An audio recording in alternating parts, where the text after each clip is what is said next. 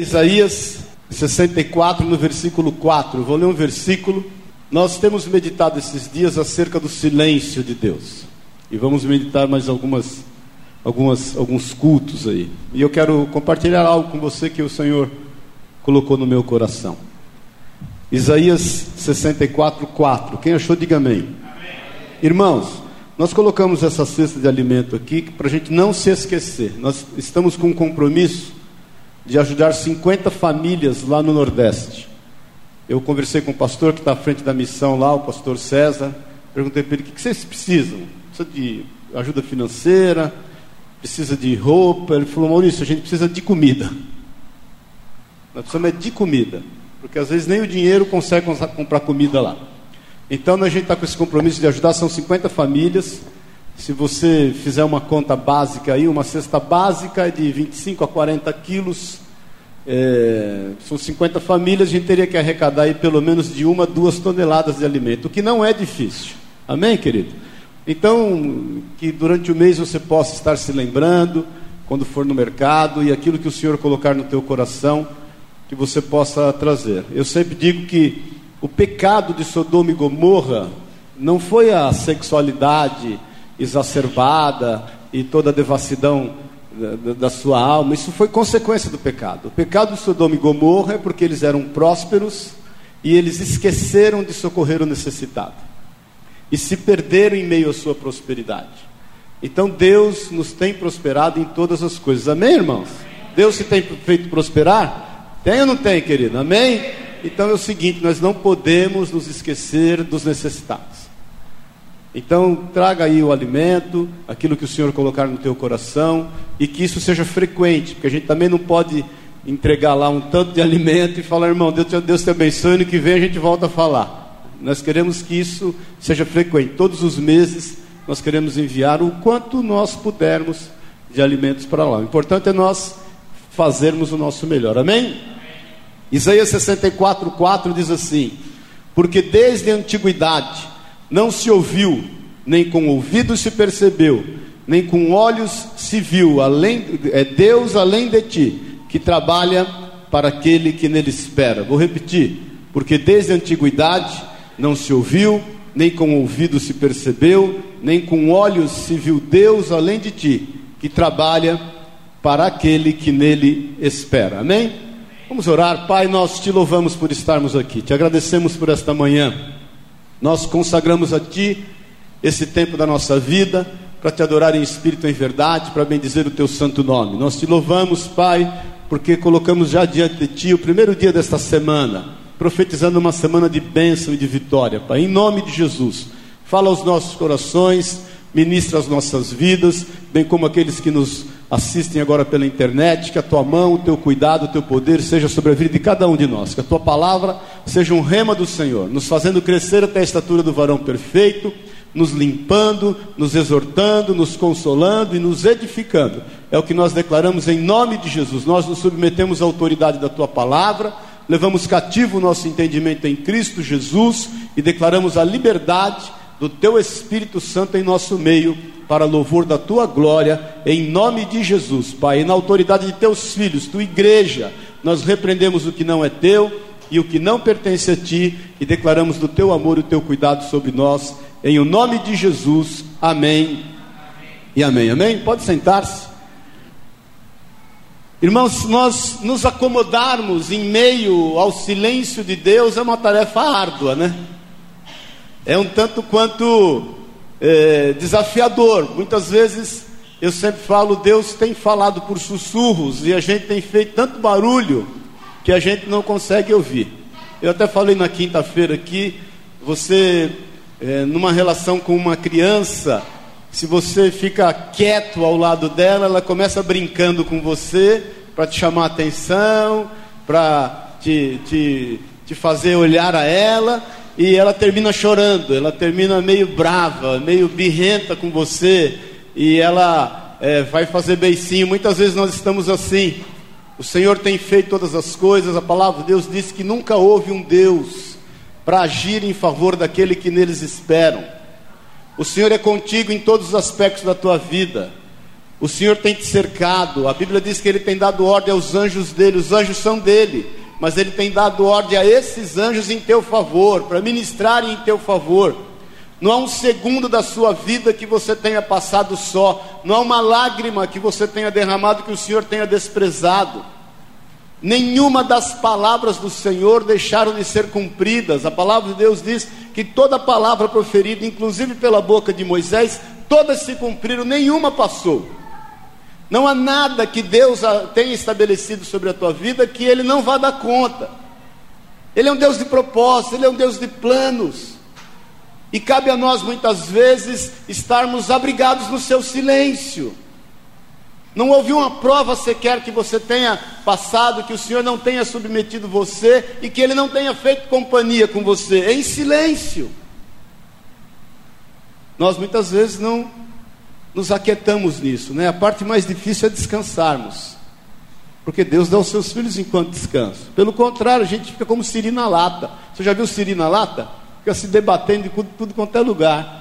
Eu quero meditar com você, até porque é dia dos pais. Abre em Gênesis 22. No momento na vida de Abraão, em que ele ouve a voz de Deus, e repentinamente ele ouve o silêncio de Deus.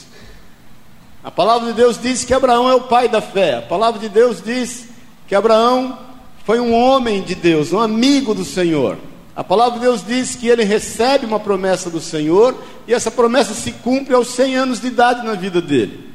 Quem tem menos de 100 aqui, diga amém. Você está na bênção, irmão. Deus já cumpriu muitas promessas sobre a tua vida, vai cumprir tantas outras. Aguarde no Senhor. Amém, querido?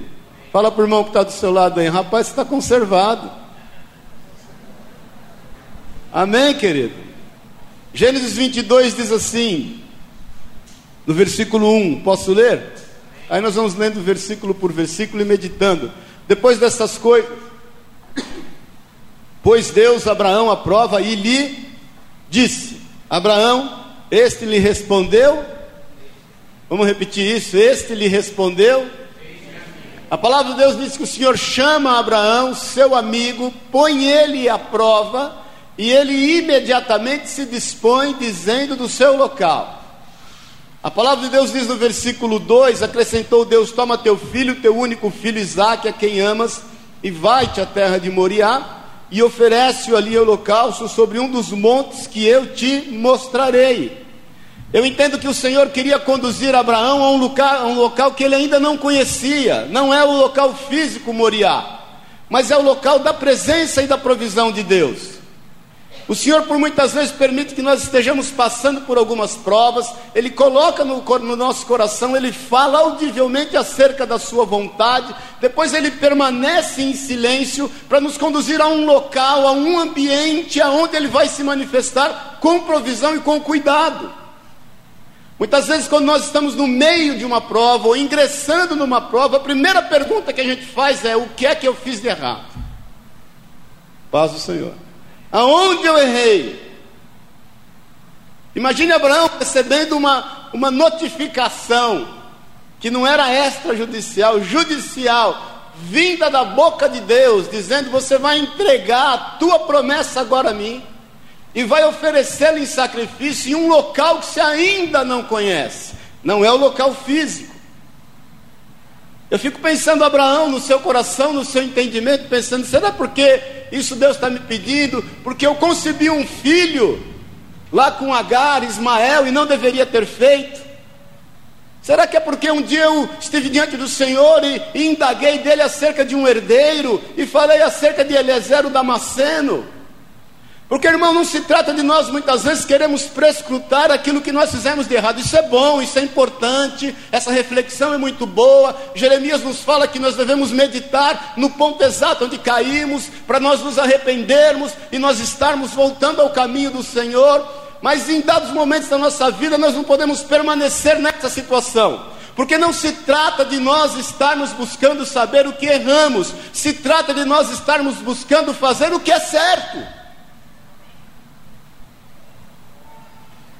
Porque às vezes nós nos distraímos em situações ou, ou, ou aquilo, ou causas que nos levaram a cometer tais erros, e nós esquecemos de fazer o que é certo. Eu sempre digo que nós olhamos, nós andamos para onde a gente olha. Você olha para frente, você anda para frente. Você olha para o lado, você anda para o lado. Você olha para trás, você anda para trás. Então Abraão, que a partir daquele momento começa a experimentar o silêncio de Deus, que o Senhor vem a ele e fala: Abraão, é o seguinte, eu quero que você saia e que você leve Isaac e ofereça a ele em sacrifício.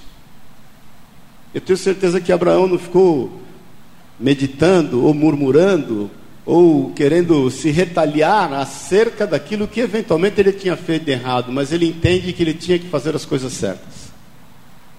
Deus te chamou para fazer as coisas certas. A melhor forma de nós fazermos as, as coisas certas é estarmos no centro da vontade de Deus, na Sua palavra, e muitas vezes, inclusive, no seu silêncio. O silêncio de Deus não é lacinante, irmãos. Ele, ele, ele, não, ele não corta a alma. O silêncio de Deus é confortante. O silêncio de Deus não é ameaçador. O silêncio de Deus é consolador. Nós estamos entendendo? Diga amém. O silêncio de Deus nos traz experiência, nos traz comunhão. O silêncio de Deus faz com que nós tenhamos domínio próprio sobre o nosso barulho para que nós possamos ter sensibilidade de ouvi-lo em qualquer que seja a manifestação, porque por muitas vezes ele não vai falar, mas ele vai te mostrar qual é o caminho. No versículo seguinte, no versículo 3, diz: Levantou-se, pois, Abraão de madrugada, e tendo preparado o seu jumento, tomou consigo dois dos seus servos, e a Isaac, seu filho, rachou lenha para o holocausto, e foi para o local que Deus lhe havia indicado. Abraão toma uma medida de diligência. É isso que nos dá a certeza de que ele não estava se preocupando aonde ele errou, mas ele estava se preocupando em como fazer certo. Porque ele, em, em, com, com toda frieza e com todo requinte de detalhes, ele busca todas as coisas para oferecer um sacrifício verdadeiro ao Senhor. Ele busca a lenha, não se esquece dela, ele acorda de madrugada, ele, ele busca os seus servos, ele aparamenta os jumentos, ele toma o seu filho e ele vai para o local para oferecer um sacrifício de forma que dê certo. Veja bem que Deus estava em silêncio. O Senhor falou e não falou mais. O Senhor tem falado ao teu coração aquilo que deve ser feito. Faça para dar certo. Seja detalhista. Irmão, você já percebeu que a gente é detalhista em tantas coisas da nossa vida? A gente, né? Você vai sair para uma viagem, você toma todos os cuidados, você pensa em todas as coisas. É, nós vivemos num mundo hoje que você não pode chegar simplesmente no aeroporto, encostar no balcão e falar: Eu quero uma passagem, não sei para onde. Você tem que reservar com antecedência. Você tem que reservar o hotel com antecedência. Você tem que alugar o carro com antecedência. Você tem que reservar os recursos financeiros com antecedência. E nós muitas vezes tomamos tanto cuidado aquilo que nos é importante em relação a alguns sonhos dos nossos corações, e nós nos esquecemos de fazer da melhor forma, da forma que vai dar certo naquilo que Deus nos tem chamado. Abraão podia perder a hora, Abraão podia propositadamente esquecer a lenha, Abraão podia propositadamente esquecer o cutelo, ele podia propositadamente não aparelhar os jumentos. Ele podia propositadamente esquecer os servos e alegar isso diante de Deus como uma desculpa de não oferecer a Ele um sacrifício por causa das circunstâncias. Mais uma vez eu te falo, no silêncio de Deus, nós temos que buscar no Senhor o discernimento e fazer as coisas certas. Não de ficar pensando naquilo que a gente fez de errado. As coisas velhas já passaram, tudo se fez novo. Amém, querido? Quem gosta de coisa antiga é museu. E algumas irmãs aí que estão casadas há muito tempo com os maridos aí, né? Glória a Deus, né? Hein, Lourdes? Glória a Deus. Renê é uma benção. É antigo, mas é uma benção. É antigo, mas é novo, né, Renê? Esse é o nosso papel. A palavra de Deus diz em seguida aqui no versículo 4: ao terceiro dia, erguendo Abraão os olhos, ele viu o lugar de longe. O que nos faz entender que além de fazermos de tudo para que as coisas aconteçam de forma exata, de maneira a agradar a Deus, a gente tem que ser perseverante, queridos. Porque senão a gente é igual criança. Não aguenta um minuto de silêncio. Perceba que Deus não falou mais nada a Abraão. Abraão olha o lugar, ainda está longe. Mas ele permanece no centro da vontade de Deus. Persevere. Irmãos, a nossa vitória é em função da nossa perseverança. Quem perde é aquele que desiste, que joga a toalha. Persevere em servir ao Senhor, em amar ao Senhor, em fazer a sua vontade. Persevere no propósito que o Senhor colocou no teu coração. Persevere nos seus votos. A palavra de Deus diz: é melhor você não votar ao Senhor do que votar e não cumprir. Persevere nos seus compromissos. Ainda que você olhe e veja o lugar lá longe, onde o Senhor quer que você esteja, ainda que você olhe e veja que você ainda vai se cansar muito para chegar até o local onde Deus quer que você esteja, mas persevere, o Senhor vai te honrar, Ele está te conduzindo a um local que você ainda não conhece. Ele está te levando a um ambiente que você ainda não, não, não tomou posse na sua vida. Ele tem o melhor. As coisas velhas já passaram, nós estamos crescendo em novidade de vida. Hoje nós olhamos como que por reflexo, um dia nós veremos o que é perfeito, o que faz com que a gente esteja entendendo que a cada dia nós vamos andando de bênção em bênção, de fé em fé e de glória em glória. Esse é o ambiente que o Senhor nos quer levar. Agora, se não houver perseverança, se nós não pagarmos o preço, irmãos, não há altar sem sacrifício. Não tem como nós oferecermos algo de valor ao Senhor se nós não, não sacrificarmos algo que seja de valor a nós. Fala para o teu irmão, meu irmão, o negócio é sério. O Senhor está te chamando para um ambiente novo. Fala para ele aí. Diz para ele aí, não se esqueça de mim quando entrares no teu reino. Amém, querido? No versículo 5, então ele disse aos seus servos: Esperai aqui com o jumento, eu e o rapaz iremos até lá, e havendo adorado, voltaremos para junto de vós. Abraão é prudente no seu coração, ele se aparta por um momento daqueles que não creem igual a ele. Diga com quem anda, te direi quem és. Abraão chama os seus servos e fala: ó, vocês fiquem aqui. Eu, rapaz, iremos até lá. Mas deixa eu te dizer uma coisa: nós voltaremos. Aprenda, aprenda a caminhar com palavras proféticas, querido. Isso não é mantra, isso não é lei de atratividade, isso é crer na palavra de Deus, é crer que o Senhor é contigo e Ele trabalha por ti. Em todo momento, em toda hora, Abraão tinha certeza, Hebreus 11 diz que ainda que, que Abraão cria, que ainda que Isaac fosse imolado, o Senhor o ressuscitaria. Ainda que Isaac fosse morto, ainda o autor de Hebreus diz onde figuradamente ele estava, porque a sentença dele já estava decretada com a morte, Deus tinha poder para ressuscitá-lo. Agora, os servos de Abraão poderiam não crer da mesma forma, poderiam impedi-lo de oferecer o sacrifício, poderiam impedi-lo de perseverar, poderiam impedi-lo de fazer a melhor coisa. Por isso, tome cuidado com quem você tem andado. Eu sempre falo para as irmãs solteiras aqui: você não vai achar coisa boa em lugar ruim. Amém, querido? Não adianta você querer evangelizar todas as baladas de São Paulo. Ai, Senhor, eu estou numa missão. Sou missionária. É mesmo, irmã? Está tá fazendo missão nas baladas. Tô, vou lá, cada gatinho. Você vai sair arranhada, querida. Amém? O ar está ligado? Mas está no quente, não? Esqueceram de ver o tal do. Vê lá depois se tá. Vê quem pode. Vê se o termômetro está no quente. Vê lá, o, o Leandrão vai lá. Põe lá no 19. Vê se não está no 28. Daqui a pouco a gente vai passar bronzeador aqui. Amém, queridos? Cuidado com quem você tem andado. Cuidado com quem você tem compartilhado os sonhos de Deus na sua vida. Em Minas, eu morei lá 12 anos. Tem um, eles têm um, um, uma forma de se expressar com as pessoas. Às vezes, quando o irmão fala assim, ah, um pouco doente, aí eles falam assim, ô dó. Eu estou meio cansado, ô dó. Está amarrado toda a dó em nome de Jesus, querido. Em nome de Jesus. Você tem caminhado em perseverança. Faça da maneira que Deus quer que seja feito. Não se esqueça dos detalhes. Agora tome cuidado. Tome cuidado. Nem sempre as pessoas que estão ao seu redor vão te apoiar da, da, da forma certa. Não se esqueça quando Jesus está falando para os seus discípulos que competia ele ir a Jerusalém, e ele fala antes ainda aos seus discípulos: Olha, eu estou te falando essas coisas, porque quando chegar o momento vocês não se escandalizem. Todos se escandalizaram. E Pedro busca no Senhor uma forma de, de incentivá-lo emocionalmente. Fala: Jesus, não faça isso, não vá até lá. E Jesus olha para Pedro e vê o demônio que está agindo através da vida de Pedro e fala: Vá de retro, Satanás.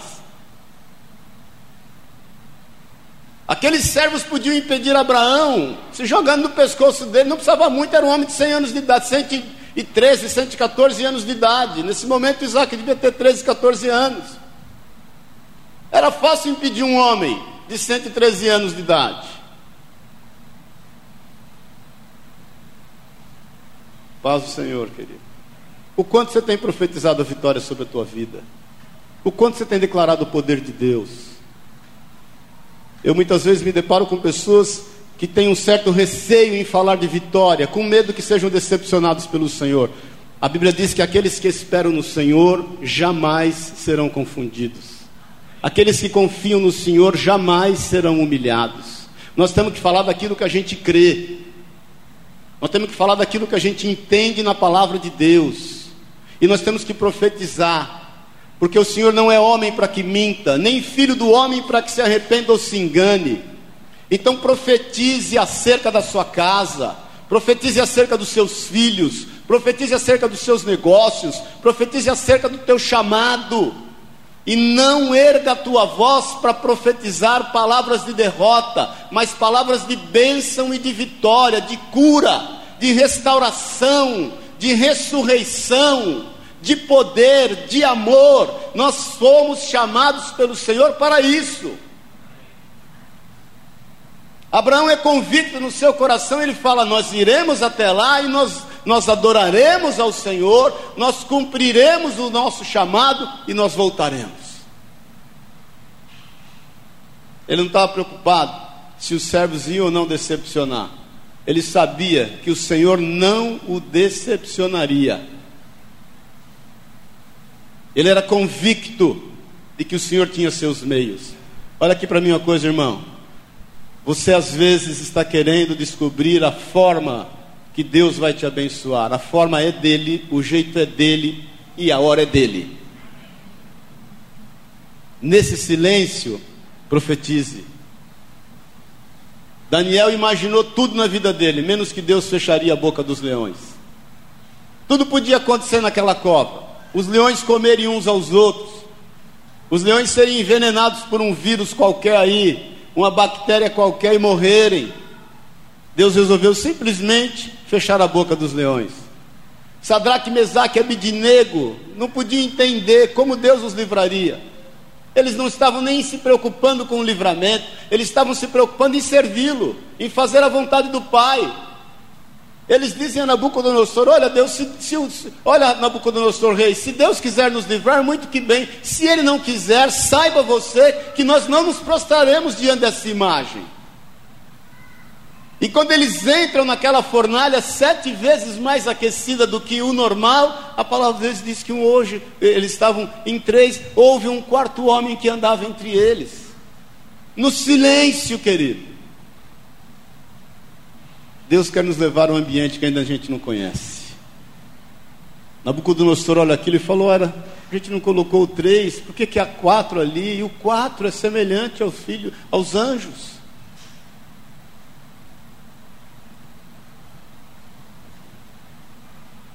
Como é que Jesus venceu a Satanás?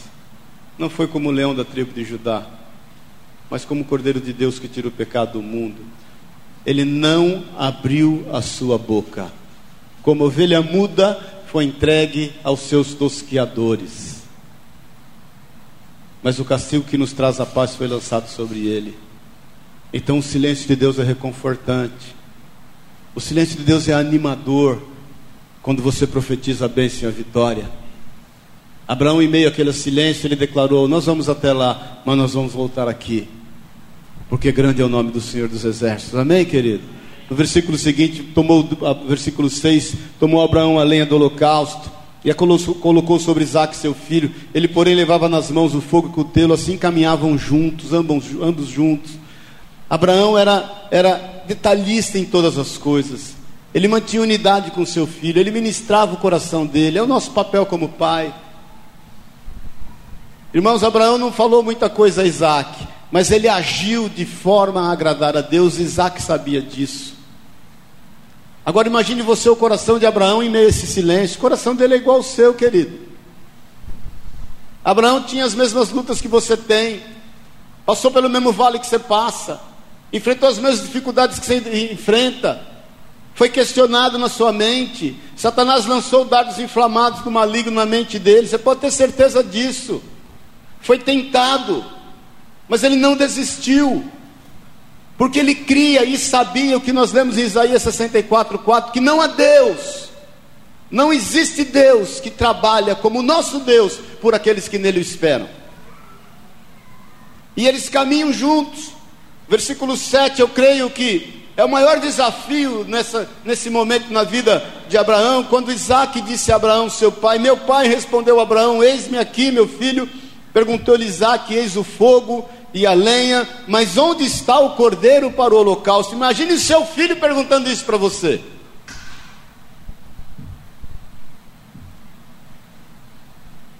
Esse foi um grande desafio. Quando aquele menino olha e fala: Papai, está aqui a lenha, está tudo pronto. O senhor é temente a Deus, pensou em todos os detalhes. Cadê o cordeiro? E o cordeiro era Isaac.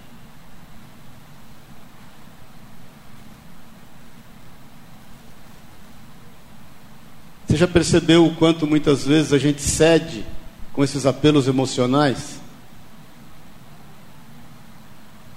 Você já percebeu como a gente vive hoje um mundo de dificuldades e que a gente tem que olhar para nós mesmos somente? Irmãos, eu nunca vi tanto individualismo como eu tenho visto nesses dias. Nunca vi. O quanto as pessoas são incentivadas a cuidar de si mesmas. Falamos aqui que o pecado de Sodoma e Gomorra não foi a, a sua sexualidade, a sua devassidão, aquilo foi consequência deles estarem prósperos e esquecerem dos outros. As pessoas estão caminhando hoje em busca de prazer em si mesmadas nas suas necessidades, querendo resolver somente os seus problemas. E não vence nenhum tipo de apelo emocional, aquilo que é importante para eles é feito e ponto. Ninguém mais quer fazer aquilo que custe. Vir para a igreja de domingo de manhã não é fácil, irmão. Paz o Senhor. Todo mundo alega uma série de, de desculpas. Paz o Senhor, irmãos. Fazer o bem, amparar o necessitado não é fácil. Hoje você não sabe se o cara vai te assaltar ou não. Quantos casos a gente sabe disso? De pessoas que foram lá e foram ajudar outras pessoas e aquilo era uma, era uma armadilha.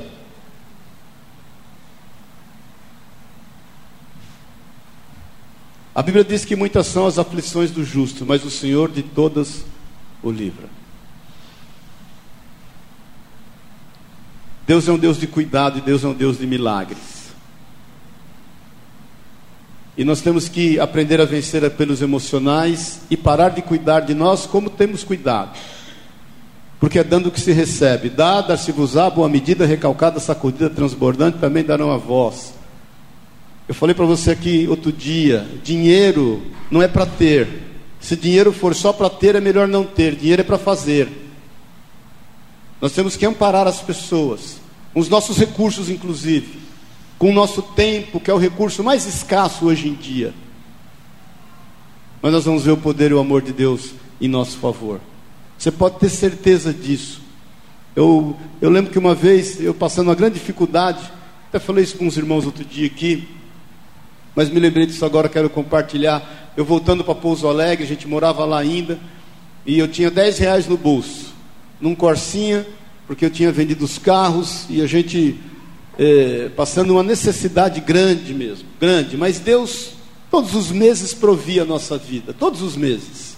Acontecia um milagre e vinha uma provisão de Deus. Era um irmão como o Márcio, que não está aqui hoje, que mandava toda sexta-feira uma oferta de 200 reais na nossa conta.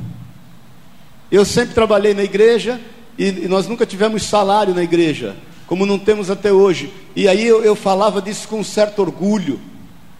Nós fazíamos recolhimento de alimentos, mais de uma tonelada de alimentos, e amparávamos 25 famílias lá em Pouso Alegre. Também nós fazíamos ceasa, às quartas-feiras, o que sobrava no ceasa levava para lá, manipulava, arrumava, fazia triagem e distribuíamos para mais 40 famílias. E aquilo passou a, a, manter a nossa casa, aquela cesta básica da igreja, aqueles alimentos do Ceasa, e Deus foi tratando com a nossa vida, foi ministrando os nossos corações. Uma, uma época em frente à igreja, exatamente em frente à igreja, imagine em Pouso Alegre, colocaram lá um McDonald's. Era a festa da cidade. Meus filhos queriam ir no McDonald's, a gente não tinha dinheiro para ir no McDonald's. Saía do culto à noite, passava na padaria, comprava um, quatro, cinco, seis pãezinhos, 100 gramas de mortadela, era uma fatia em cada pão e damos glória a Deus, vamos comer. Eu me lembro que uma vez voltando de São Paulo no Corsinha, que meu pai faleceu naquele ano também, 2002, sobrou corsinha para gente, e eu com 10 reais no bolso, e a gasolina, né? Esse negócio de gasolina, esse trem acaba rápido, né? Principalmente quando você está duro. E a gasolina, Gabriel, baixando, baixando, eu pensei assim, ah, eu vou chegar em Cambuí, que é a 50 quilômetros de Pouso Alegre, e ali eu abasteço. Faltava 2 quilômetros para chegar no posto, a gasolina acabou. Fazer o quê? Dá glória a Deus, né, irmão? Falou, aleluia. Deus tem um propósito.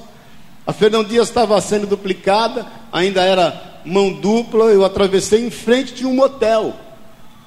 Eu podia pensar, imagina, eu sou um servo de Deus, como é que eu vou no motel? Sangue de Jesus tem poder. Eu olhei para um lado e falei, só resta é um motel. Tem mais nada para pedir socorro. Eu vou pedir socorro no motel. E aí fui lá, quando eu toquei lá, vi, óbvio, né? Tá tudo fechado e tinha uma campainha lá. Eu toquei a campainha, o guarda falou lá, pois não, parou um Fusca. Falei, e agora? Como é que eu faço? Eu meio na porta, na entrada, parou o Fusca, aí parou o Fusca, desceu uma moça, o olho de Mônica, né? Regalado. Falei, e agora? O que, que eu vou fazer?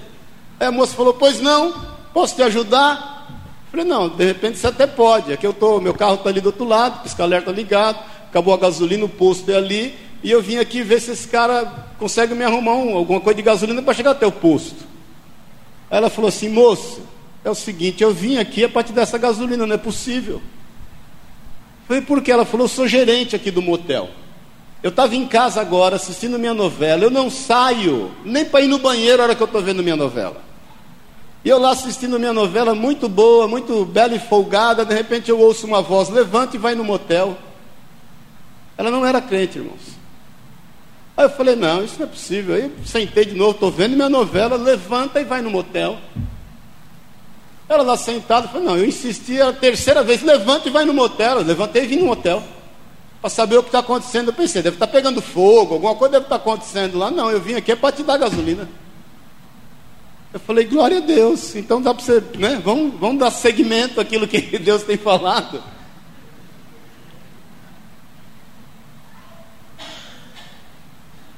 Você não vai ganhar de Deus nunca. Você nunca vai chegar na frente de Deus, querido. Nunca. Nunca você vai chegar na frente de Deus. Nunca. Ele vai à nossa frente. Ele prepara todas as coisas. Ele sabe até onde nós podemos suportar. Não há tentação que venha sobre vós que não seja humana. Coríntios 10, 13, ele é fiel e abre uma porta para que por ela você escape. Você nunca vai ganhar de Deus. Ele sempre vai na tua frente.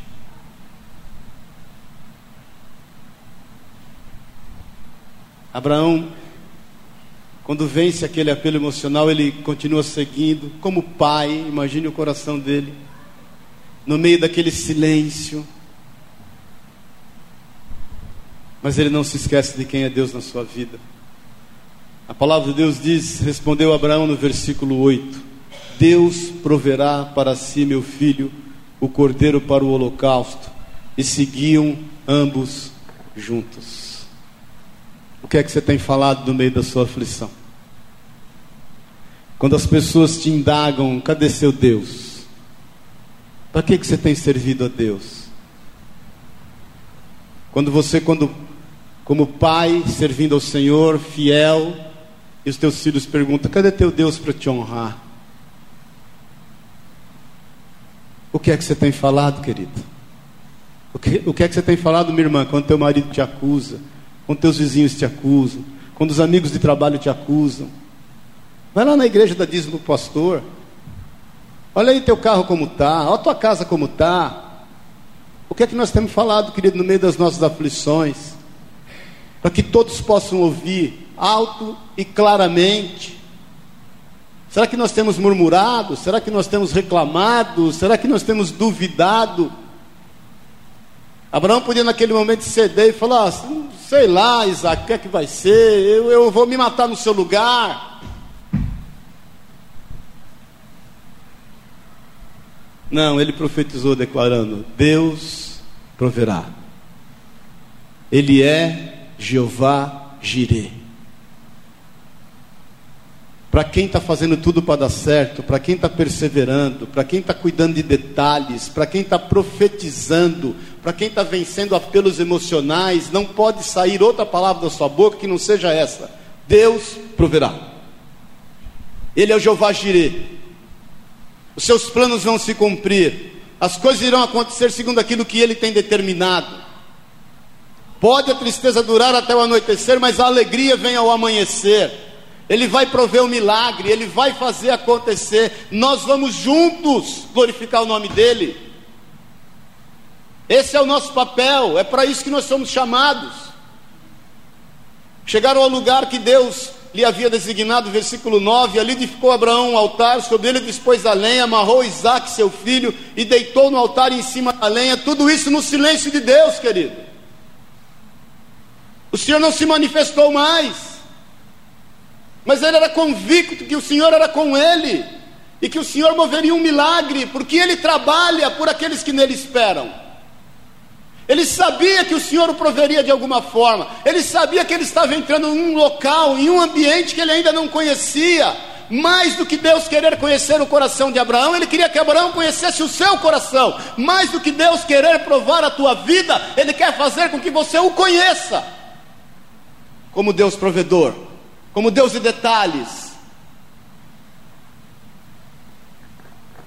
E estendendo a mão, versículo 10, tomou o cutelo para imolar o filho, mas do céu lhe bradou o anjo do Senhor, dizendo Abraão, Abraão, ele respondeu o quê? Ele respondeu o quê? Só os vivos digam amém. amém. Ele respondeu o quê? No versículo 1 ele falou o quê quando Deus o chamou? Eis-me aqui.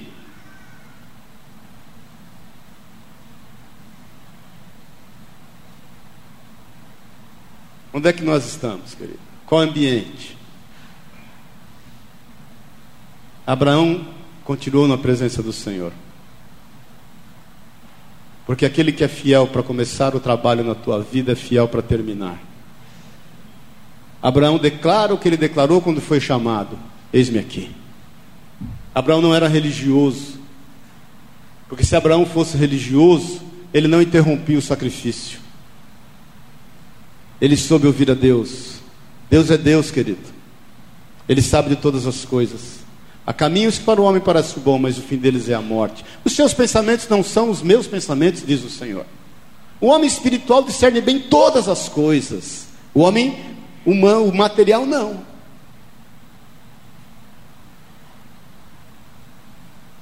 Versículo 12, então lhe disse: Não estendas a mão sobre o rapaz, e nada lhes faça, lhe faças, pois agora sei que temes a Deus, porquanto não me negaste o filho, teu único filho. Quando Deus fala, o coração dele é confortado. Eu não sei o quanto você tem vivido o silêncio de Deus. Não sei em que fase está esse silêncio. Mas eu sei que o Senhor quer falar contigo acerca da provisão que Ele tem para a tua vida, acerca do cuidado que Ele tem para ti. Agora preste atenção nisso. Não perca mais tempo em ficar pensando naquilo que você fez de errado. Entrega o teu caminho ao Senhor, confia nele, as demais coisas ele fará. Invista o teu tempo em começar a fazer as coisas de forma correta, de maneira que agrade ao Senhor. Amém, querido? Seja detalhista, ouça o Senhor, esteja na Sua presença, faça tudo para dar certo, seja perseverante, confia nele em todo tempo, vença apelos emocionais, passe por cima de qualquer dificuldade, profetize a bênção, fale naquilo que você crê, a boca fala o que está cheio o coração, profetize a vitória, creia nisso até o fim, você não vai ser envergonhado. É a palavra de Deus que diz isso você não será envergonhado. E não seja religioso, o Senhor pode mudar a qualquer instante a estratégia, Ele pode mudar a qualquer instante aquilo que Ele certamente Ele quer te fazer conhecer o ambiente, pode fazer as coisas novas de uma maneira que você se surpreenda. Imediatamente Abraão falou: É para já, eu vou parar, é agora. Versículo 13: Tendo Abraão erguido os olhos, viu atrás de si um, um carneiro preso pelos chifres entre os arbustos, arbustos. Tomou Abraão o carneiro e ofereceu o holocausto em lugar do seu filho.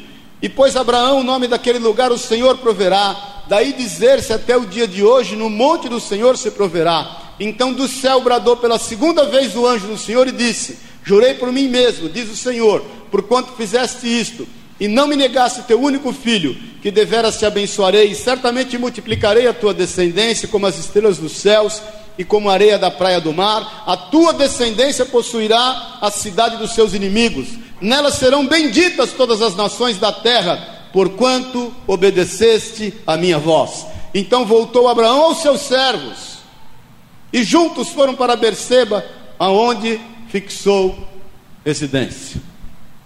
Paz do Senhor. Vamos ficar em pé em nome de Jesus?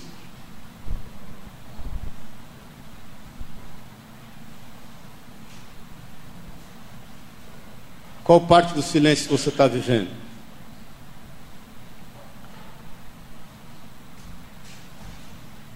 Talvez você esteja orando e as coisas não estejam acontecendo conforme você tem orado. Olha para mim aqui mas elas estão acontecendo conforme Deus tem planejado. Tenha certeza. Talvez você esteja orando. No capítulo 22 de Lucas, não precisa abrir, eu vou ler. No versículo 39, antes de nós tomarmos a ceia, eu quero que você pense nisso. E saindo, foi como de costume para o Monte das Oliveiras, e os discípulos o acompanharam. Chegando ao lugar escolhido, olha aqui para mim. O Senhor tem um lugar escolhido. É lá que você tem que estar. Não é fácil, mas é lá que você tem que estar. Chegando ao lugar escolhido, Jesus lhes disse: Orai para que não entreis em tentação. Ele, por sua vez, se afastou cerca de um tiro de pedra e de joelhos orava, dizendo: Pai, se queres, passa de mim este cálice, contudo, não se faça a minha vontade e sim a tua. Jesus experimenta o pior silêncio.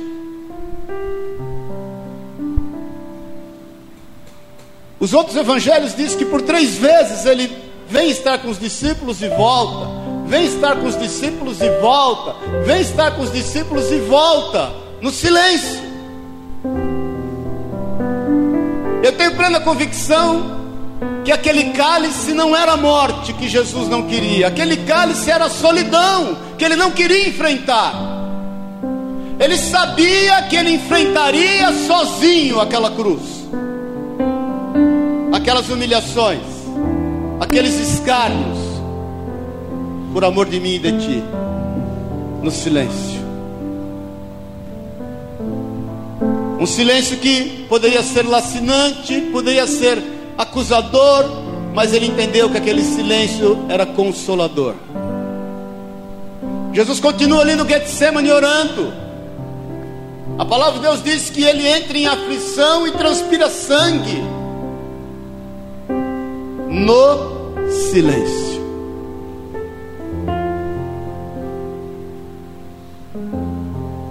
Hebreus diz que nós não temos sumo sacerdote que não possa compadecer-se de nós. Antes, enfrentando todas as situações que nós temos enfrentado, porém sem pecar, venceu todas. Jesus sabe o que é aguardar no silêncio. Irmãos, olha aqui para mim. Jesus passou pela solidão, para que ninguém aqui nunca seja só. Ele mesmo é quem declara: é necessário que tudo isso aconteça, e é necessário também que eu vá para o Pai, para que eu possa lhes enviar o outro, o Consolador, o Espírito Santo você não está só em nenhum momento da sua vida, você não sabe o que é solidão. Você interpreta o silêncio como solidão, mas você nunca viveu solidão na sua vida. Nunca. Desde o ventre da tua mãe, ele está contigo e te chama pelo nome. Em momento algum da sua vida você vai estar só, porque Jesus enfrentou a solidão para que nós não estivéssemos sós. É comum nós nos sentirmos só. Eu muitas vezes me sinto só, mas eu me lembro de Jesus no Getsemane dizendo: Se possível, afasta de mim esse cálice, mas que não seja a sua vontade, não seja a minha vontade, mas sim a sua vontade. O Senhor permanece em silêncio, sabe o que acontece ali, irmãos? Versículo 43. Então lhe apareceu um anjo do céu que o confortava.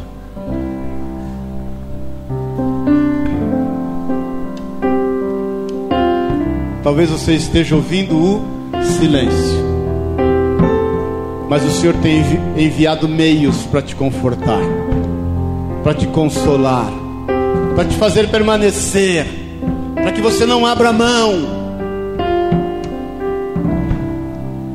para que você tenha uma vida regalada nele, de bênção e de vitória. Descansa no Senhor. Descansa no Senhor. Que você saiba que Ele irá cumprir sobre a tua vida tudo que Ele tem planejado. Você nunca esteve e nunca estará só. Ele nunca vai deixar de te amar. Nada, Romanos 8 diz, poderá nos afastar do amor que está em Cristo Jesus. Nada. Então o desafio hoje, meu irmão, minha irmã, é não ficar pensando naquilo que você fez de errado. A marca do sangue de Jesus Cristo é sobre a tua vida. Ele já te limpou, já te lavou, já te purificou. É nessa dinâmica que você vai tomar a ceia hoje. É você ter os olhos adiante caminhar para frente e começar a ocupar o seu tempo, a sua vida, de como fazer a coisa certa, de como andar no centro da vontade de Deus. Ainda que isso te custe um grande sacrifício, Ele vai prover, Ele não vai te desamparar. Agora seja detalhista, pague o preço da perseverança. Que saia da tua boca a palavra profética, que você esteja meditando acerca daquilo que Ele tem falado a ti nesse silêncio, que você caminhe com quem crê como você crê.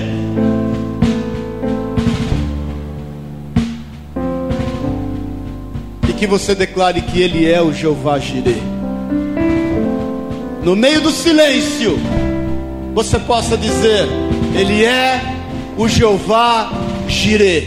Ele vai prover todas as coisas. Porque Ele vai enviar anjos para te confortar. Sede sóbrios e sede vigilantes. Feche os teus olhos, querido, na liberdade. Rabassor e canta rabaxeremas.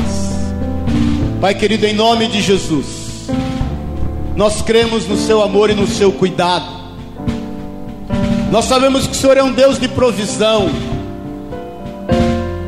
Sabemos que o Senhor tem nos chamado para Deus cada vez mais estar em ambiente que ainda a gente não conhece. Aquele que Adão viveu antes da queda, o Éden, um ambiente onde o Senhor se manifesta com liberdade, onde o Senhor, na viração do dia, vem estar conosco onde nós possamos sentir que nunca estaremos sós. Um ambiente onde nós olhamos ao nosso redor e tudo é perfeito. tudo é articulado por ti, tudo é cuidado por ti, em requinte de detalhes. Esse é o lugar que nós devemos estar. O lugar, Pai, da tua provisão e do teu cuidado. Ainda que nós estejamos orando e dizendo a Ti, Pai, que seja a Tua vontade e não a nossa, e no meio do silêncio, nós possamos perceber que o Senhor tem enviado anjos para nos consolar, nos confortar e nos fazer andar adiante. Senhor, tu sabes o que cada um de nós aqui tem enfrentado, o momento de vida de cada um. Tu sabes, Deus, o desafio que cada um aqui tem enfrentado. O Senhor sabe exatamente, Pai, aquilo que nos está proposto. Como também o Senhor sabe aonde o Senhor irá nos conduzir. Aleluia, Rabachori canta lá. O Senhor me dá uma visão agora, queridos, de uma mesa posta. Aleluia. Aleluia, aleluia. Uma mesa posta. Uma mesa farta. Uma mesa bendita.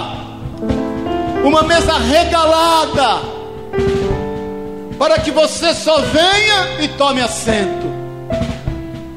Para que você só venha e desfrute porque as coisas velhas já passaram. O Senhor te trouxe aqui esta manhã, nos trouxe aqui esta manhã, para experimentarmos algo novo dEle, num ambiente novo, de provisão, de cuidado, de fartura, de bênção. Uma mesa posta cheia de alegria, cheia de ânimo, de novos projetos de novas conquistas, porque o Senhor sabe o preço que você tem pago. Racherie canta rabassuri canta rabachai. Mais uma vez eu te falo em nome de Jesus Cristo. Não invista o seu tempo naquilo que foi feito de errado, mas caminhe para o alvo. Caminhe para o alvo que é Cristo Jesus. Caminhe para o alvo para o autor e consumador da nossa fé. Caminhe de forma a fazer as coisas certas a partir de agora, porque é a partir desta mesa regalada que Ele põe diante de ti, que você vai experimentar o que é bom e agradável estar diante do Senhor. Em nome de Jesus, em nome de Jesus, eu quero orar por ti antes de nós tomarmos a ceia, no seu lugar mesmo. Você que estava quase entregando os pontos. O Senhor me mostra que há pessoas aqui que estavam a ponto de desistir, de abrir mão, de lançar mão daquilo que Deus te tem chamado. Você que tem sido severamente tentado, severamente tentado a abrir mão do propósito de Deus na tua vida. Você que tem orado a Deus dizendo: Senhor, eu preciso buscar em Ti forças. Eu quero te dizer que Ele tem te ouvido. No meio do silêncio, Ele tem te provido. E no meio desse silêncio, Ele se manifesta na tua vida hoje. Para dizer que você verá outra vez a diferença daqueles que servem e daqueles que não servem a Deus. Nós estamos aqui para nos ajudarmos uns aos outros. Se você estava nessa situação, levante uma das tuas mãos no teu lugar. Nós queremos orar. Eu quero orar por você. Cada um olhando para a sua vida. Deus te abençoe. Olhe para a sua vida. Olhe para a sua vida. Rachai canta rabas. Merecoma sutei canta rabachai. Eu quero te pedir, levante as tuas duas mãos bem alto. Isto é sinal de que nós não temos onde nos apegar que não seja o Senhor. Essas tuas duas mãos estão na direção dos céus para dizer: Jesus, só o Senhor é Deus sobre a minha vida. Racheko manai, Só o Senhor é Deus sobre a minha vida. Só o Senhor é Deus. Eu não tenho de me apegar, eu não tenho no que me firmar, que não seja o Senhor, que não seja a Sua palavra. Pai, em Teu santo nome nos ajuda. Não permita, Pai, que nenhum de nós aqui venha retroceder. Nós que lançamos mão do arado, não queremos olhar para trás. A tua palavra diz que o Senhor não se agrada daqueles que retrocedem. Nós levantamos a Ti as nossas mãos para dizer, Pai, nós nos apegamos no Senhor, no que diz a Sua palavra, no que contém a Sua palavra acerca da nossa vida. Sabemos que o Senhor tem para nós um plano de eternidade. E nós entramos nesse local onde o Senhor nos quer levar, a despeito da prova que temos enfrentado. Nós entramos nesse lugar para dizer: Jeová Jireh, o Senhor é provedor de todas as coisas. Pai, que essas mãos que estão levantadas sejam agora supridas pelos seus anjos. Sustenta, Senhor, fortalece. Espírito Santo de Deus, Jesus enfrentou a solidão para que nós não fôssemos sós, nunca.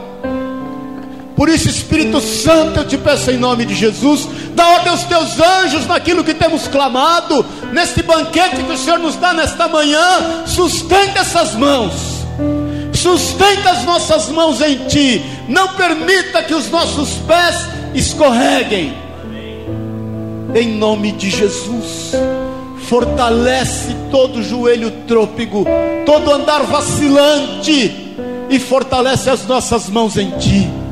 Em nome de Jesus Cristo, Pai. Em nome de Jesus Cristo, sustenta com a sua destra fiel, pois ela diz que o Senhor nos toma pela tua mão direita e nos ajuda. Aleluia. Sustenta, Espírito Santo, faz com que os teus anjos fortaleçam as mãos dos teus filhos para que nunca nós possamos desistir, porque nós veremos cumprida a tua palavra sobre a nossa vida, assim como Abraão viu, assim como Daniel, como Sadraque, Mesaque, Abidinego, assim como José, assim como Pedro, assim como Paulo e Silas naquela prisão, nós veremos a intervenção do Senhor, veremos do teu agir e do teu manifestar. É o que nós declaramos em nome de Jesus Cristo. Pai, os nossos olhos estão postos em Ti. Nós vamos ao local da batalha, como foi Josafá, mas nós veremos a Tua intervenção e nós vamos saquear o despojo do inimigo, declarando que o Senhor é Deus e é Rei sobre nós, porque o Senhor vive e reina para sempre. Em nome de Jesus. Amém e amém. Amém, querido? Amém. Dá um glória a Deus aí, meu irmão.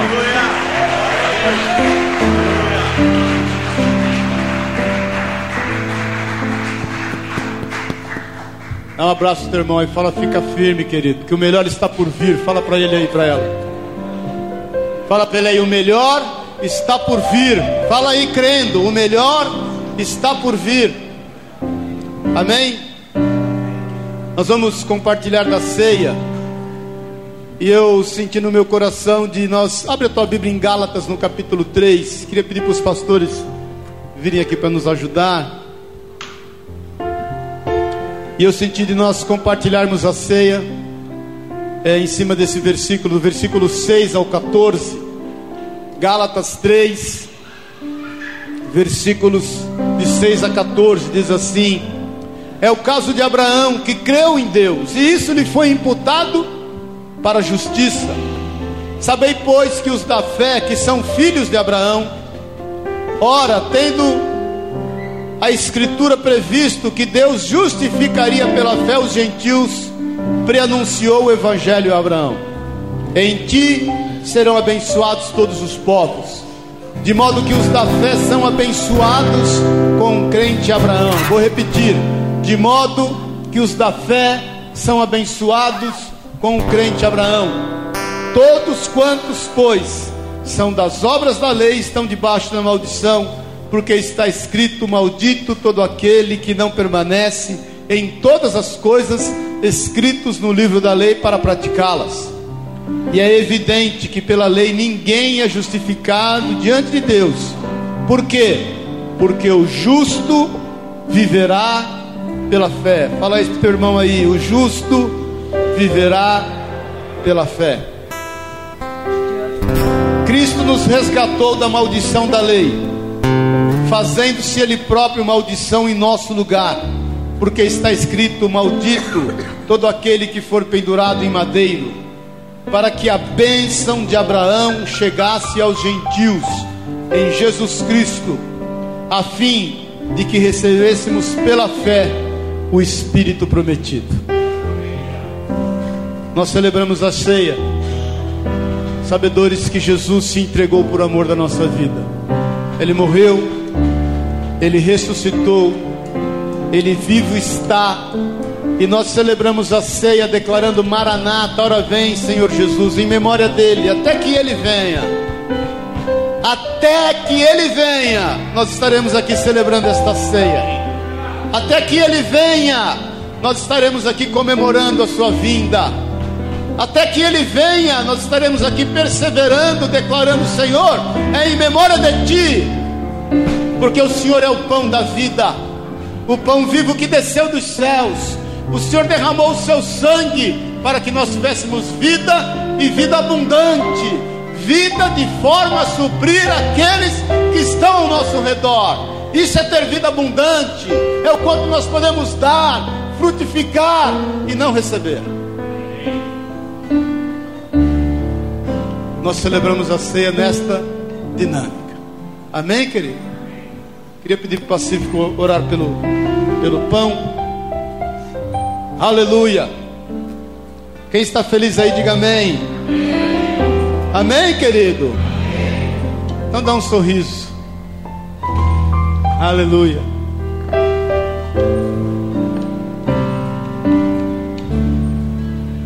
Glória a Deus. Senhor Deus e Pai, em nome de Jesus. Eu apresento no teu altar, Senhor, esse pão, Senhor, que representa, Senhor, a tua carne, Senhor, que simboliza a tua carne. E nós, como igreja, Senhor, estamos aqui nessa, na, nessa manhã. Ô Senhor, celebrando contigo, Senhor. E ceando contigo, Senhor. Nessa manhã de domingo, Pai. Essa santa ceia, Senhor. Crendo, Senhor, a tua, a tua existência, Senhor. Crendo que Tu és Deus na nossa vida, Senhor. Crendo, Senhor, que tudo que nós fizemos, meu Pai, e, faz, e faremos, meu Pai, é com permissão do Senhor. Por isso, meu Pai, eu consagro ao Senhor esse alimento, Senhor. E declaro, Senhor, que quando nós ingerirmos, meu Pai, nós nos fortaleceremos, meu Pai, a cada dia, Pai. Enfrentando, Senhor, todo esse mundo, Pai. E saindo, Pai, vitoriosos em nome de Jesus. Amém.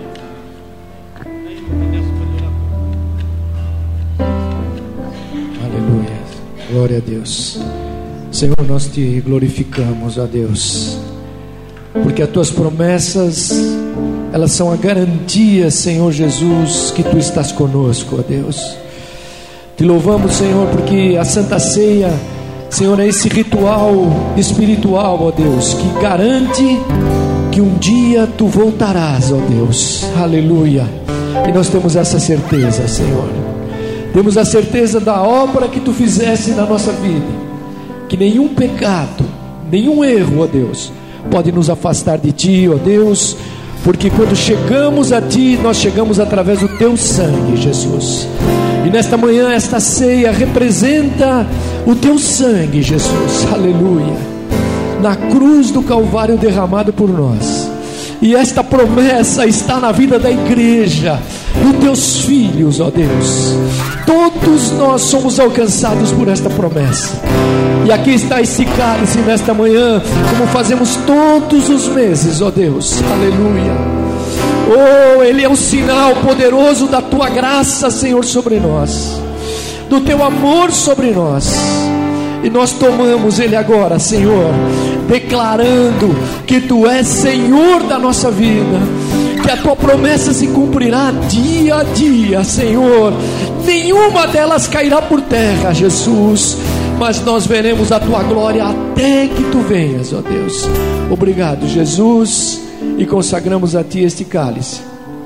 Que ele venha fazer, Senhor, na nossa vida aquilo que nós fomos ministrados nesta manhã no nome de Jesus.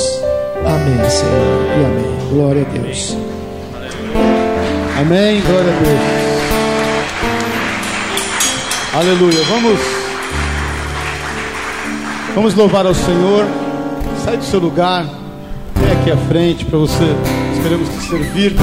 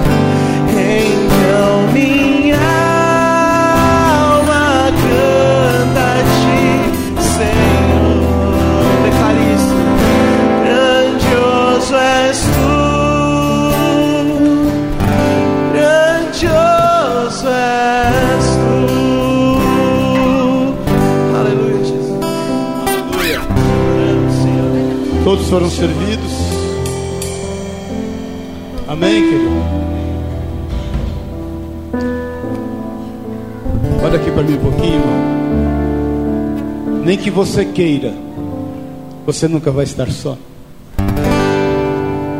Davi escreve isso e diz: Senhor, como eu poderia me esconder de ti? Se eu subo para os montes, tu lá estás.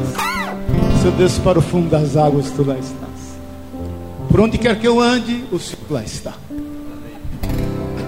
Nunca você vai estar só. Nunca, nunca. Ele mesmo é quem diz ainda que o teu pai e a tua mãe te desampararem. Eu, todavia, jamais me esquecerei de ti. Nem que você queira, você vai estar só. Que você possa fazer em nome de Jesus Cristo tudo da forma correta. Não deixe mais Satanás te acusar. É repreendido da nossa vida todo acusador. Em nome de Jesus, toda sentença contra nós é rasgada pelo poder que é no sangue de Jesus Cristo. Tenha certeza disso.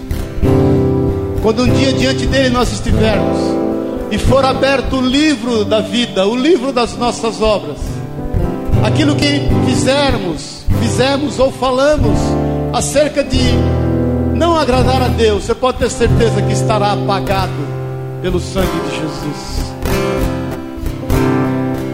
Isso é uma promessa para aqueles que creem. Nós somos salvos pela graça, é pela graça, não é pela lei. Você é um Abraão dessa geração. Você é o homem e a mulher que Deus chamou para entregar a Ele um sacrifício que lhe agrada, mas para viver também todas as bênçãos concernentes a esse homem, a essa mulher que lhe agrada, porque não há Deus, não há Deus como o nosso que trabalha por aqueles que nele esperam. Amém, querido? Levanta esse pão. Declara comigo: Jesus, Tu és o Senhor, Tu és o Deus da provisão. Eu celebro esta ceia hoje, sabedor que o Senhor é quem provê todas as coisas na minha vida, ainda que eu esteja no silêncio do Senhor.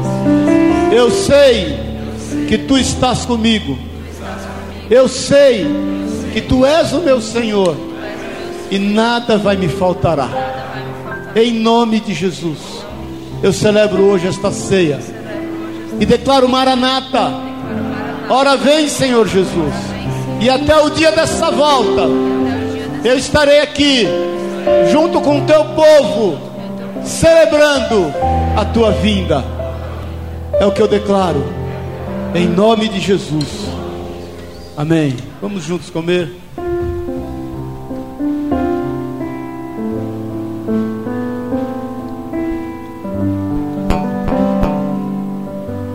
Aleluia. Aleluia. Tu és o Deus da provisão. Tu és o Deus da provisão. Obrigado, Jesus, porque o Senhor nos tem provido de todas as coisas, todas. Nenhuma das tuas palavras deixaram de ser cumpridas, nenhuma. Obrigado pela tua provisão, pelo teu cuidado. Obrigado pelo teu amor. Obrigado pelo teu silêncio que nos tem tanto ensinado. Obrigado porque o Senhor tem acampado anjos ao nosso redor, tem nos livrado de todo mal.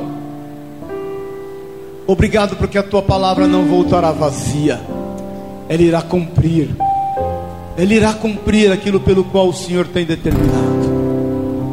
Levanta o cálice, declaro obrigado, Jesus. Obrigado pelo teu sangue derramado por amor da minha vida. Obrigado por saber que o meu nome está rolado nos céus.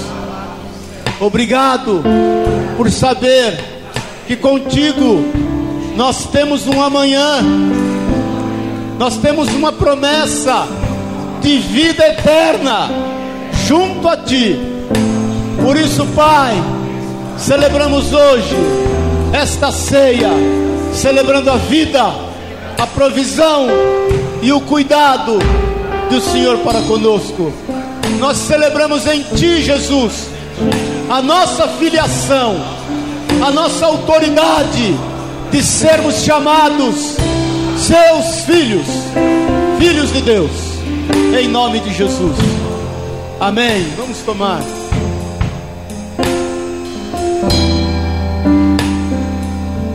Aleluia.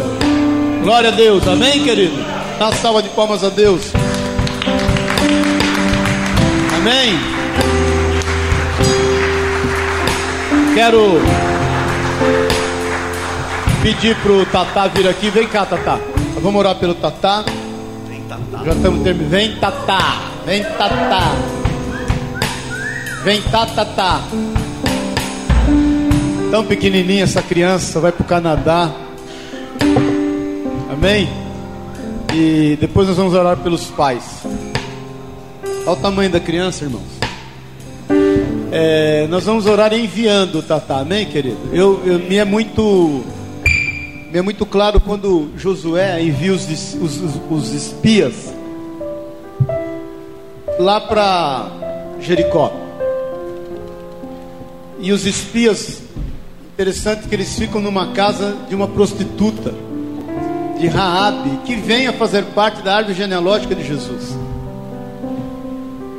Agora, os espias podiam ficar doentes, eram muros fortificados, depois daqueles muros, não ia ter jeito de resgatá-los. Eles podiam se perder na prostituição, podiam ser tentados, eles podiam ser descobertos, tanto que Rabi os oculta. Mas como eles estavam debaixo de uma palavra e de um envio, o Senhor os guardou. Então é, é nessa dinâmica que a gente vai enviar o Tatá. Ele vai para um lugar que a gente não pode ir lá da noite para o dia. Pode, mas demora um pouquinho. Mas é nessa palavra que ele vai debaixo dela. Ele vai ser enviado. Amém, queridos? Vai ficar ali seis meses, né, Tata? Cinco, que vai parecer cinco anos, né? Vai ficar ali esse período e vai estudar. E eu sei que Deus tem para ele algo novo ali que nem ele imagina, nem nós imaginamos. Amém, querido? Levanta as tuas mãos, Pai, nós Queremos enviar o Tatá, enviar. Ele é teu filho, chamado por ti, amado do Senhor. Que a tua bênção seja sobre ele, que a tua provisão seja nas mãos dele. Que o Senhor o surpreenda ali, porque nós não ganhamos de ti, o Senhor é quem vai à frente. Tenho certeza que o Senhor já proveu todas as coisas para com a vida dele ali, Pai. Nós, como igreja, o abençoamos na ida, na estada e na volta, e declaramos da tua mão e do teu cuidado sobre ele. Ser Deus com os pais deles, com Flávio e a Maria Lúcia aqui, ser também com o Rodolfo, e que eles, Pai, experimentem o regozijo do Senhor, a paz que excede todo entendimento, porque o Otávio é teu, está contigo e vai debaixo desta palavra. Que a tua mão e o teu cuidado sejam sobre ele. Nós, como igreja, o abençoamos e fazemos isso em nome do Pai, em nome do Filho e em nome do Espírito Santo de Deus. Amém e amém. Amém? Glória a Deus. Aleluia. Montreal é Je parle français? Não, não. Tem Ainda não, mas parle français nadinha. Fome você não vai passar, viu, meu filho? Fica tranquilo. Eu queria chamar os pais aqui para a gente orar pelos pais. Amém? Quem é pai aqui, diga amém. Vem aqui para frente. Vamos orar pelos pais. Amém? Olha quanto quanto pai. Você tira do bolso. Amém? Quem mais é pai aí? Tem mãe que é pai também, é pai, né? Pai. Amém? Olha, ó, quanto homem. Dá a mão pro seu irmão que está do lado aí, que você sabe que não é uma tarefa fácil, amém? Vou pedir para o senhor lhe orar. Glória a Deus. Uma tarefa fácil, mas é uma tarefa muito abençoada. Amém. Senhor Jesus, Pai, nós queremos apresentar cada pai aqui, Senhor. Pedir que o Senhor abençoe cada um, Pai, em nome de Jesus. Que cada pai aqui, Senhor, tenha como exemplo, como Abraão, Senhor, que fomos ministrados nesta manhã. Andou contigo, Senhor, caminhou com fé, em obediência, Pai que cada um aqui, cada pai aqui, caminhe contigo dia a dia, Pai.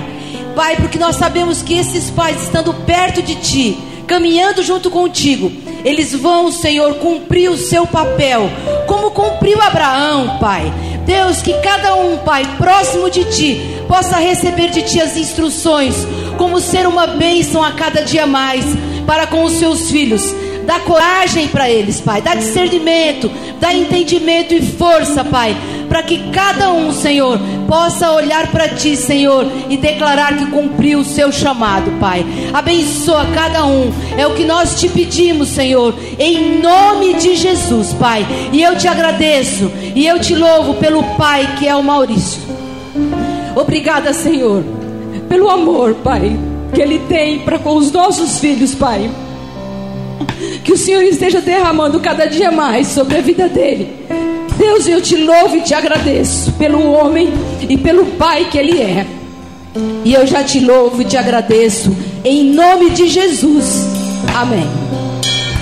Glória a Deus. Amém, querido? Glória a Deus, Deus é bom. Irmãos, não se esqueçam. É, Quinta-feira, culto às 8h30, domingo que vem às 10h30. Não se esqueça de trazer alimentos, amém, queridos? Nós precisamos suprir essas famílias aí, o desafio é grande, amém? Quinta-feira à tarde, às 4 horas, tem a tarde do bem. As irmãs estão fazendo fuxico, crochê e tricô. o fuxico não é fofoca, não. Fuxico eu aprendi que é um negocinho que faz aí que só elas sabem fazer, amém? Para poder levar no asilo que nós vamos no final do mês. Que o amor de Deus, o Pai, a graça eterna de Jesus Cristo, nosso Senhor e Salvador e que a unção, o poder, o consolo do Espírito de Deus te leve em paz. Vá em paz. Tenha uma semana de bênção e de vitória. Em nome do Pai, do Filho e do Espírito de Deus. Amém e amém. Amém? Deus te abençoe e te guarde. Em nome de Jesus.